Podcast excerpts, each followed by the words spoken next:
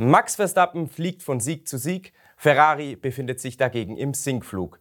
Bei Mercedes geht es mal auf und dann wieder ab. Und wie könnte das Rennen in Zandvoort laufen? Darum geht es in einer neuen Folge Hauptsache Königsklasse.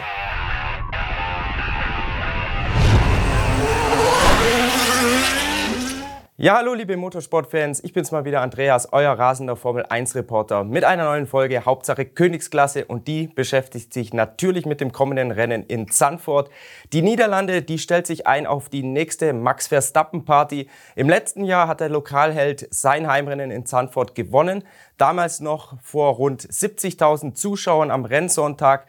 Wegen Corona durften die Tribünen damals nur um ja, rund zwei Drittel ausgelastet werden. In diesem Jahr gibt es zwar immer noch Corona, nichtsdestotrotz dürfen die Tribünen voll besetzt werden. Es werden über 100.000 Zuschauer am Rennsonntag erwartet und die wollen natürlich wieder mal eine große Max Verstappen Party feiern.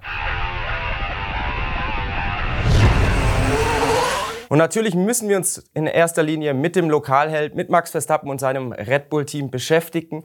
Red Bull aktuell fast unschlagbar. Ferrari hat keine Chance gegen Red Bull. Mercedes auch nicht. Max Verstappen, der befindet sich in Überform. Er hat die letzten drei Rennen gewonnen. In Frankreich, in Ungarn vor der Sommerpause und in Belgien direkt nach der Sommerpause.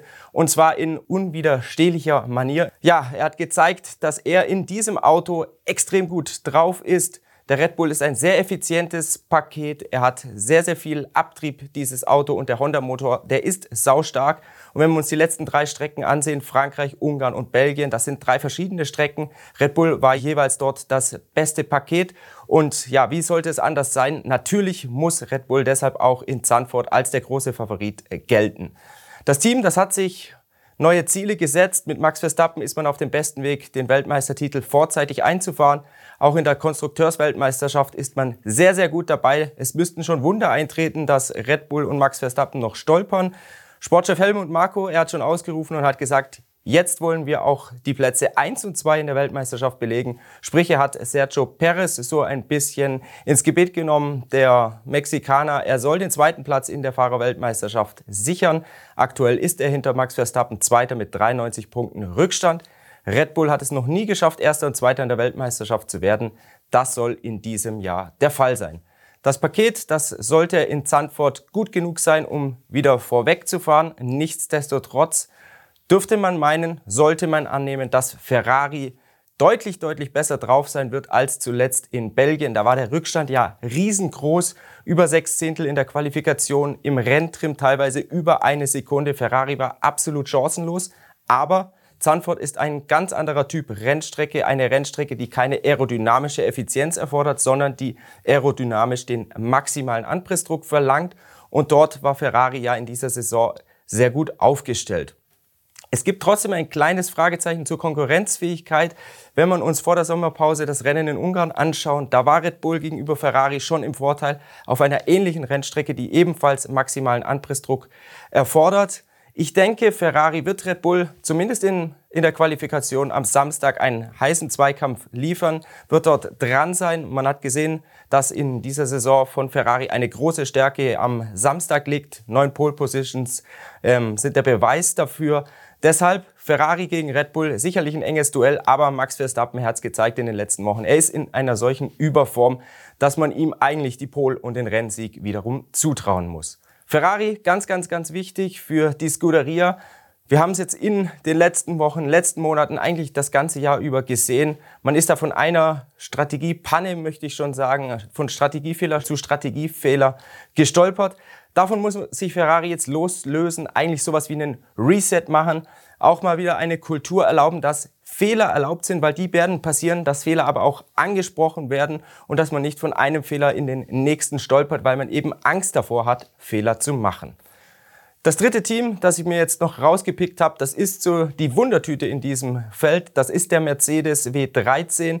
Da geht's mal auf, mal abwärts. In Budapest vor der Sommerpause noch George Russell auf Pole Position. In Belgien war das Team dann im Niemandsland am Samstag in der Quali. Am Sonntag dann hat George Russell ähm, am Podest gerochen. Zandvoort wieder eine Strecke, maximaler Abtrieb wie, wie Ungarn. Mercedes sollte also auch im Vergleich zu Belgien deutlich besser dastehen, näher dran sein an Red Bull, weil die große Schwäche des äh, W13, ähm, ja, die Effizienz, viel Abtrieb zu generieren, gleichzeitig wenig Luftwiderstand, die wird jetzt in äh, Zandvoort nicht so zum Tragen kommen, weil es eben kurze Geraden gibt, viele Kurven. Großes Fragezeichen, aber ist der wellige Bodenbelag, ähm, ähnlich wie in Ungarn zuletzt und ja, da wird sich zeigen, ob die technische Direktive der FIA wieder Auswirkungen hat, beziehungsweise viel, viel größere Auswirkungen hat als zuletzt in Belgien. Sprich, wenn Mercedes sein Auto höher setzen muss, wenn man in der Bodenfreiheit, um die Bodenwellen zu vermeiden, höher gehen muss und das äh, Setup-Fenster des Autos deshalb nicht trifft, dann würde das natürlich so ein Problem für Mercedes werden. Analog das gleiche zu Ferrari, da hat man ja gesehen, in Belgien musste die Scuderia mit ihren Autos etwas höher von der Bodenfreiheit, die Federn etwas steifer einstellen, das ganze Fahrwerk etwas auf härter trimmen. Ferraris Teamchef Mattia Binotto hat gesagt, lag nicht an der technischen Direktive. Ich denke, in Zandvoort wird sich zeigen, ob das tatsächlich der Wahrheit entspricht. Ein Team, was ich noch mir rausgepickt habe, worauf man achten muss jetzt im Mittelfeld, das ist McLaren. Die hatten in Belgien größere Schwierigkeiten. Ähnlich wie Mercedes hat man kein aerodynamisch effizientes Paket. Aber das hat Budapest vor der Sommerpause gezeigt. Das Auto hat im, im Vergleich zu den anderen Mittelfeldautos viel Anpressdruck. In Budapest war man die Nummer 4 im Feld. Das könnte McLaren auch in Zandvoort sein. Gespannt bin ich auch auf die Leistung von Haas. Die hatten ja in äh, Ungarn ein neues Aero-Upgrade eingeführt, das Mick Schumacher dann verspätet auch in Belgien bekommen hat. Jetzt das dritte Rennen mit diesem Aero-Paket. Maximaler Anpressdruck von der Rennstrecke gefordert. Auf Haas müssen wir ebenfalls achten, beziehungsweise wir werden sehen, ob dieses Upgrade tatsächlich einen Fortschritt verspricht. Kommen wir zur Rennstrecke selbst. Sie hat eine Länge von 4,2 Kilometern und ist, was die Rundenzeit angeht, die drittkürzeste im Rennkalender in diesem Jahr nach dem Red Bull Ring und nach Interlagos. Wir haben es mit einer Rennstrecke zu tun, die sehr flüssig ist, die wenige Geraden hat. Die Geraden sind sehr, sehr kurz. Dafür verbringen die Fahrer sehr, sehr viel Zeit in Kurven. Und das wiederum ähm, führt uns dann zum Setup. Im Vergleich zu Belgien spielt der Motor eigentlich keine große Rolle, was jetzt die Rundenzeit selbst anbetrifft. Die aerodynamische Effizienz, die rückt in, der, in den Hintergrund. Stattdessen ist wie in Budapest und in Monte Carlo maximaler Anpressdruck gefragt. Und wenn man es jetzt im Vergleich der bisherigen Rennstrecken anschaut, dann ist jetzt der Zandvoort tatsächlich, was den Anpressdruck angeht, nach Budapest und Monaco eben die Rennstrecke, wo am meisten davon gefragt ist. Strecke für maximaler Abtrieb, wie gesagt. Es werden die härtesten Reifenmischungen eingesetzt, also der C1, der C2 und der C3. Pirelli geht da so ein bisschen auf Nummer sicher, weil in Zandvoort gibt es mehrere Steilkurven mit einer Überhöhung von 18 und 19 Grad, beispielsweise die beiden Zielpassagen. Dort dürfen die Fahrer in diesem Jahr auch im Vergleich zum letzten Jahr oder im Gegensatz zum letzten Jahr das DRS aktivieren. Die Veranstalter, die FIA, die Formel 1, die versprechen sich davon, dass es doch mehr Überhol-Action geben wird auf diesem Oldschool-Kurs.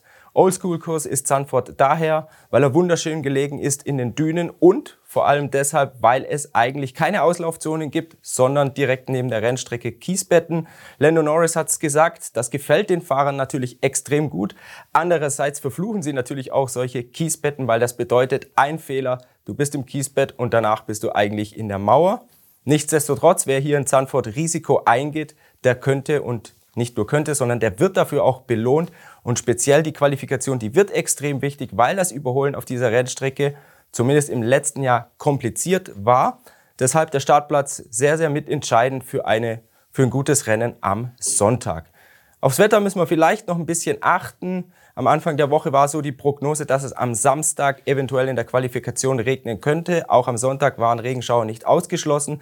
Aber der Wetterbericht hat sich jetzt dahingehend gewandelt, dass eigentlich Regen immer unwahrscheinlicher wird, zumindest in den entscheidenden Sessions und auch in der im Training am Freitag. Die Temperaturen, die werden moderat ausfallen, so um die 24, 25 Grad. Da freut sich besonders Ferrari drüber, dass es eben nicht kalt ist wie es noch in Ungarn am Rennsonntag war. Das war auch so eine kleine Schwäche des F175, das Reifenmanagement bei kalten Temperaturen. Ganz zum Schluss müssen wir noch auf die Fahrer zu sprechen kommen und da habe ich mir Fernando Alonso herausgepickt. Der hat ja gegen seinen alten Rivalen Lewis Hamilton nach der Kollision in der ersten Runde von Spa-Francorchamps hat er ziemliche Schimpftiraden auf Lewis Hamilton ja, hereinprasseln lassen. Am Donnerstag vor dem Rennen in Zandvoort hat sich Fernando Alonso für seine Wortwahl ähm, entschuldigt. Er hatte Hamilton ja Idiot genannt. Er hatte ihm ja auch vorgeworfen, dass Hamilton Rennen nur vom ersten Startplatz aus gewinnen könnte und eben nicht in der Lage sei, im Mittelfeld nach vorne zu fahren. Fernando Alonso hat gesagt, da habe ich äh, im Eifer des Gefechts völlig überreagiert, die völlig falschen Worte ähm, gewählt. Er hat sich gestern, wie gesagt, bei Hamilton entschuldigt, ist auch persönlich bei ihm im Mercedes Motorhome vorbeigegangen und er hat von Lewis Hamilton eine signierte Mütze erhalten. Da hat sich der Rekordweltmeister Hamilton einen kleinen Spaß erlaubt nach der Kollision von Belgien. Lewis Hamilton, er selbst sagt, ihm geht's gut. Die Kollision von Belgien, da hat ja sein Mercedes ausgehebelt und als das Auto wieder auf der Straße aufgeprallt ist, da wurden Kräfte von 45 G gemessen. Das sind extrem hohe Kräfte. Hamilton selbst sagt, er hatte ein bisschen Physiotherapie, ihm geht's gut. Seinem Mercedes ging es nicht ganz so gut danach, ist gleich sofort Kühlflüssigkeit ausgetreten, was natürlich dem Motor überhaupt nicht gefallen hat. Der befindet sich aktuell in Brixworth und Mercedes ist zuversichtlich, dass man diesen Motor, den dritten von Lewis Hamilton in dieser Saison, später wieder einsetzen wird können.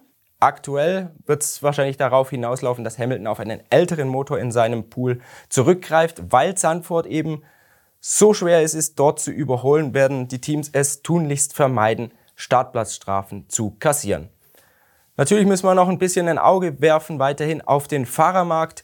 Mick Schumacher, der wurde am Donnerstag zu seiner Zukunft befragt. Er blockiert so ein bisschen, er wehrt ab. Er sagt, natürlich hoffe ich im nächsten Jahr in der Formel 1 zu sein. Na klar, was soll er sonst sagen? Aber er will zu Vertragsdetails, zu möglichen Vertragsgesprächen überhaupt nichts sagen. Er wird ja immer mal wieder mit Alpine in Verbindung, gemacht, äh, in Verbindung gebracht. Dort aber wird immer wieder der Name Pierre Gasly erwähnt und zwar immer stärker in den letzten Tagen. Wir müssen natürlich auch abwarten, wie sich die ganze Nummer mit Oscar Piastri entwickelt, ob der tatsächlich zu McLaren gehen darf. Zu Mick Schumacher, das steht schon mal fest. Am Ende des Jahres läuft sein Vertrag mit der Ferrari Young Driver Academy aus. Sieht auch im Moment nicht danach aus, dass der verlängert werden wird. Zumindest, was man so zwischen den Zeilen herauslesen kann. Also für Schumacher wird es sicherlich eng. Nichtsdestotrotz, er hat noch seine Rennen, um sich zu empfehlen um sich auch zu empfehlen, dass ihn Haas, dass ihn Teamchef Günther Steiner und ähm, Teambesitzer Gene Haas vielleicht doch noch für das nächste Jahr verlängern.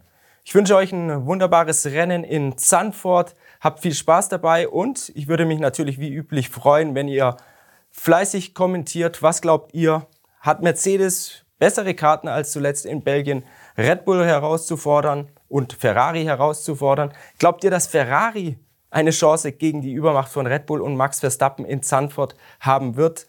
Oder glaubt ihr einfach, dass der Verstappen jetzt die letzten Rennen allen auf und davon fährt und eventuell sogar einen neuen Rekord aufstellt? Er steht ja aktuell bei neun Saisonsiegen. Den Rekord für die meisten Siege in einer Saison, den hält aktuell noch Michael Schumacher zusammen mit Sebastian Vettel.